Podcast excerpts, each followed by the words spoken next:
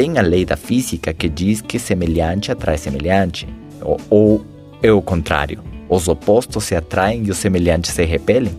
Mas neste exemplo eu estou falando de semelhante. Se você tiver dinheiro no bolso, dinheiro atrai mais dinheiro.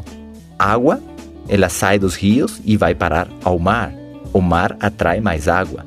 Então, nesse exemplo, estou falando que aquilo que você tiver vai atrair mais daquilo.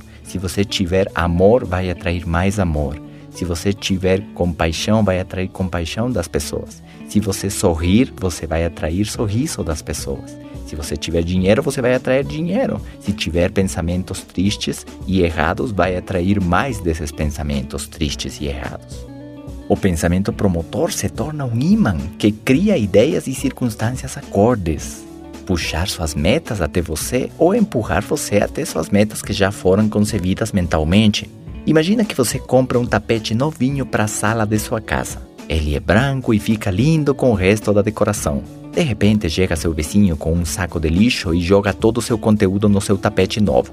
O que você faria com ele? Não mandaria o cara para fora da sua casa e ficaria muito zangado? Pois é. Só que sem perceber, nós permitimos que nossos vizinhos e amigos, até parentes, joguem toneladas de lixo em nossas mentes todos os dias. E não fazemos nada a respeito. Agimos de forma submissa, às vezes damos uma risadinha boba e não somos capazes de discordar de forma assertiva ou seja, sem ser agressivo, mas também sem ser tapete deles. Não precisamos aceitar todas as besteiras que essas pessoas fracassadas repetem sobre o país, sobre as oportunidades, sobre o dinheiro, sobre você, sobre seu potencial de ter sucesso. Eles são cínicos experimentados, que tiram sarro de tudo e desanimam qualquer um que não esteja treinado e que permita sua mente acreditar em todas essas bobagens. As pessoas podem falar o que quiserem. A chave está em que você pode acreditar somente aquilo que você quiser.